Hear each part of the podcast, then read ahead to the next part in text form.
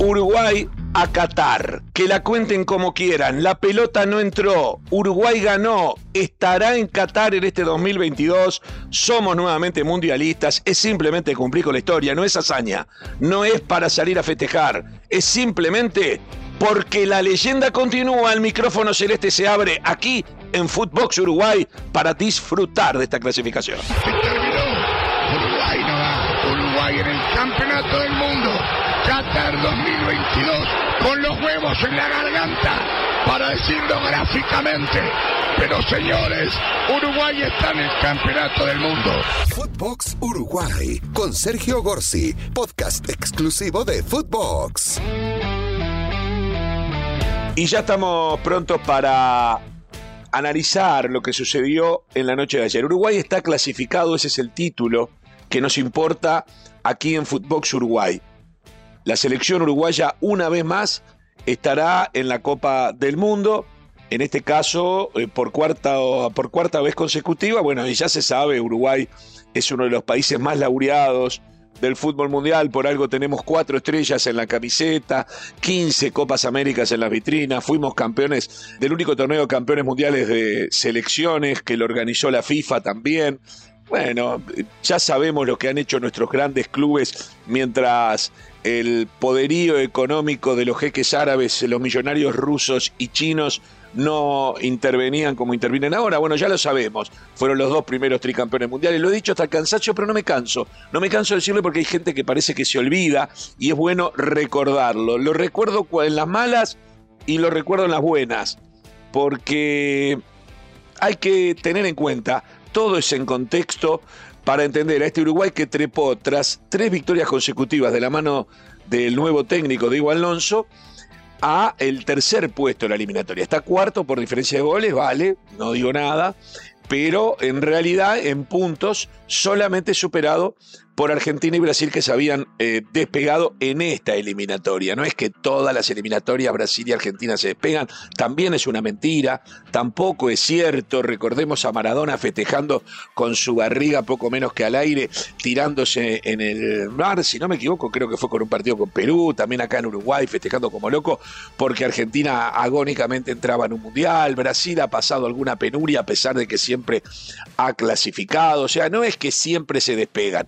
De hecho, para la eliminatoria anterior, Uruguay terminó siendo segundo eh, detrás eh, de Brasil precisamente para la clasificación. Y otra cosa que me gusta siempre, siempre, siempre destacar es que en los últimos tres campeonatos del mundo, en los últimos tres campeonatos del mundo, no estoy hablando de, de lo que a algunos les rechina, hablar de la prehistoria, de la historia, de los últimos tres campeones del mundo, del campeonato del mundo, tanto en Sudáfrica 2010 como en Rusia 2018, Uruguay estuvo arriba de nuestros hermanos brasileños y argentinos. Terminó arriba en la tabla de posición, una cuarta, en otra quinto, y Argentina y Brasil estaban abajo. No es culpa nuestra. Eso se dio en dos de los últimos tres mundiales. En el del 2014, si bien Uruguay eliminó en cuatro días a Inglaterra e Italia, luego ya sin Suárez, con aquella situación en donde sin bar eh, fue expulsado no solo del campeonato, sino de Brasil por eh, haber eh, cometido una infracción que el árbitro ni siquiera cobró durante el partido. Bueno, pero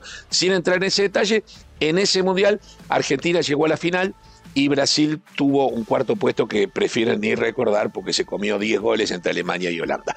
Dicho esto, en donde los uruguayos no tenemos ningún complejo en competir contra los más grandes, pero tampoco con los que no son tan grandes, vayamos a lo que fue ayer el partido entre eh, Uruguay y Perú.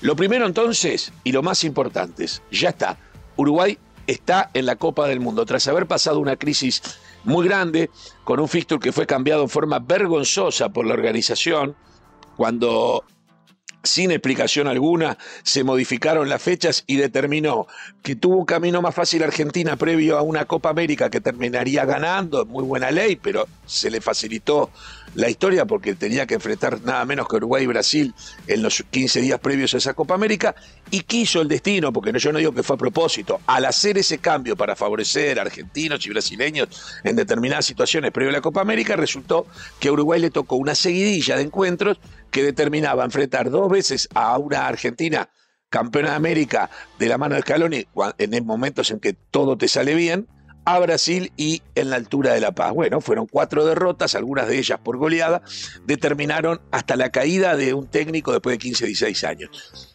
Lo cierto es que se recompuso de la mano de Diego Alonso, del profe Ortega, que está haciendo un trabajo excepcional en Europa hace años, junto al Cholo Simeone, logrando verdaderos milagros con el Atlético Madrid lograron revertir esta situación, obviamente ante rivales más accesibles, y Uruguay le gana a Paraguay de visitante, este Paraguay desflecado, a pesar de que ayer parece comenzar a revivir y pensar seguramente en la clasificación para el 2026, porque ya está eliminado, pero por lo menos ahora parece haber tenido una bocanada de aire puro, eh, Paraguay con la victoria de ayer, y también una goleada contra Venezuela de local. Bueno, eran partidos más accesibles, pero había que recomponer el estado de ánimo. Y ahora el triunfo de ayer. Valverde y Bentancur notables, quiero pararme en Valverde y Bentancur, son dos de las figuras más importantes que tiene el fútbol uruguayo en este momento. Son jugadores de primera línea, Valverde en Real Madrid, Bentancur estuvo hasta ahora eh, con muy buen suceso en Juventus y ahora está en el Tottenham del fútbol inglés. Tienen 23, 24 años, ya no para este mundial, para el 2026 van a tener 27, 28 años. La verdad que hay un futuro tremendo para tener esperanzas en que la selección uruguaya mantenga un nivel de eh, primera línea como la tuvo desde el 2010 a esta parte, como la tuvo a lo largo de casi todo el siglo XX.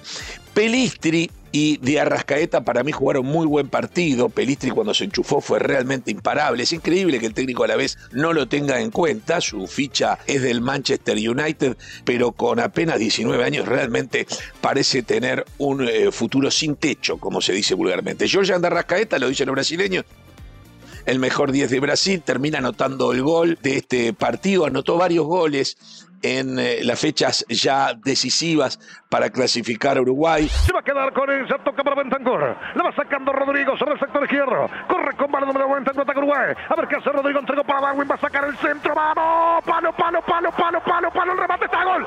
¡Gol! Georgia. ¡Gol! ¡Uruguayo! ¡Uruguayo! Georgia Pierracaeta sacudió el rebenque, la puso en el ángulo derecho. Dicen en Brasil que incluso es el mejor 10 de Sudamérica, teniendo en cuenta a lo que significan las ligas de Sudamérica, no a los jugadores sudamericanos que no, no están en esa posible, en ese posible análisis, los que triunfan en Europa. Estamos hablando de los que están dentro de nuestro subcontinente, dentro de Sudamérica. Eh, Roget la verdad, Perú comenzó muy bien. Los primeros 15 minutos de Perú sorprendieron a Uruguay. Gareca Flor de técnico, me encanta. Es un técnico salido de una escuela del fútbol argentino. los argentinos, la verdad, tienen cosas maravillosas. No cualquier país te saca eh, a Di Stefano, Maradona y Messi. No, no cualquier país te saca en distintas épocas tres jugadores de esa dimensión, pero aparte te saca técnicos de todo tipo y de todo color. Y hay que sacarse el sombrero también. ¿Es el suplente que le toca entrar o será para Diego Alonso definitivamente Roget? Bueno, Roget creo yo que dio un paso importante para quedarse con el arco. También con 28 años para un arquero, solo ya no de Qatar, pensando en Estados Unidos, México y Canadá 2026, va a tener 32 años, tiene para un par de mundiales más aparte del de Qatar. La gran eh, primero, Diego Alonso sin duda, Diego Alonso, la dupla Alonso y el profe Ortega transmiten un espíritu ganador. No lo hacía el técnico anterior, por supuesto que lo hacía, pero como todo en el fútbol tiene desgaste y tal vez en algún momento pareció que eh, había cierta cierta apatía. Eh, las imágenes de los jugadores uruguayos levantando a Messi cuando por error le hacían una falta, jugar contra Argentina y cometer cinco faltas cuando no puedes agarrar la pelota, cinco faltas en un partido, yo no digo pegarle patadas, digo cortar el juego, te corta cualquiera. 14, 15 faltas hace cualquiera en un partido. Uruguay se puede comer tres o cuatro con Argentina y Brasil y cometer cinco faltas. Era un Uruguay que estaba absolutamente desenchufado y que tal vez el maestro Tavares le había perdido en ese sentido un poco el rumbo. Eh, hay que reconocer que todos los puntos anteriores a esto los ganó Maestro Tavares, o sea, Tavares clasifica también. De hecho, técnicamente el premio va a cobrar 14 avas partes de las 18 por las 18 fechas del premio, se lo va a llevar su cuerpo técnico con toda justicia, que es el mismo cuerpo técnico que clasificó Uruguay a los mundiales de Sudáfrica, de Brasil y de Rusia. Y en el caso de Maestro Tavares, en lo personal, con el profe Herrera, ya habían clasificado a Uruguay en 1990, cuando también habían dirigido a la selección uruguaya. Eh, el espíritu ganador es indudable que vuelve a transmitir Diego Alonso. No es lo mismo Perú, Paraguay y Venezuela que Argentina, Brasil, Francia, Inglaterra, Alemania, Italia, aunque haya quedado fuera del Mundial. Y sí, no es lo mismo. Veremos qué pasa. En los últimos tres mundiales, Uruguay claramente compitió de igual a igual. En el 2010 con Francia en el grupo 0 a 0, con Alemania y con Holanda en semifinales y partido por tercer puesto, con Inglaterra y con Italia en el Mundial del 2014, a quienes se eliminó en el 2018 eliminando al Portugal de Cristiano Ronaldo. Es decir, compitió de igual a igual Uruguay. ¿Estamos ya en condiciones de competir de igual a igual con los mejores del mundo? Y bueno, tal vez estemos un escalón todavía por debajo recomponiendo la historia. Por eso hay un campeón en 2026, porque la mayoría de los futbolistas uruguayos, Ronald Araujo, el lateral Olivera, es decir, hay un montón de jugadores, Darwin Núñez, un montón de jugadores que todavía tienen para 10 años más de selección. Y eso es lo que nos permite tener esperanza. La pelota no entró la pelota no entró. Yo llegué a mi casa creyendo que había entrado. La vi en el estadio, no, no, me dio la sensación, escuché, mandaban fotos editadas. Había entrado. Bueno, no entró. El bar a la una de la mañana, yo estaba haciendo un programa de radio en vivo, eh, mandaron el bar y el bar muestra claramente que la pelota no entró, tiene que entrar toda, señores. Yo no tengo la culpa que entre el 97% de la pelota. La pelota, el reglamento es claro, tiene que entrar el 100%. Es cierto, no había ojo de halcón, que es lo único que puede determinar si de verdad te suena el reloj y te dice claramente con tecnología. Pero hay una cámara que está parada en la raya del arco y demuestra que no entró el 100%, entró 97%. Yo entiendo la calentura de Perú, hubiese estado igual de caliente si hubiese sido al revés. Llegué a mi casa y hasta llegué a decir en radio, me parece que fue gol. Y cuando me llegan las imágenes en pleno programa de radio a la una de la mañana del bar, y el audio del bar y veo y miro, veo que no, que no entró. Tiene que entrar 100%. El que entró 100% es Uruguay en el Mundial. Y creo que Perú va a ir. Perú le va a ganar a Paraguay a pesar de esta reacción de local y Perú va a ser el quinto, va a jugar contra Australia y le va a ganar a Australia. Pero esto terminó acá, lo que nos interesa a nosotros en Fútbol Uruguay es destacar que nos quedan siete partidos para jugar la final del mundo. Yo no sé si vamos a jugar la final, pero incluyendo el partido con Chile, que ya no nos interesa en cuanto a la expectativa, estamos a siete partidos para jugar la final del mundo. Para mí, en el 2022 Uruguay tiene equipo para pelear un lugar en semifinales, para pelear un lugar en semifinales. Y en el 2026 prepárense, lo dejo acá grabado en Footbox Uruguay.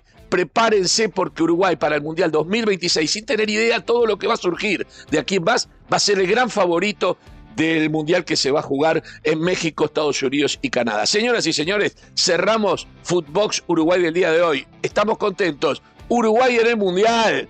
Y que la cuenten como quiera. Esto fue Footbox Uruguay con Sergio Gorsi, podcast exclusivo de Footbox.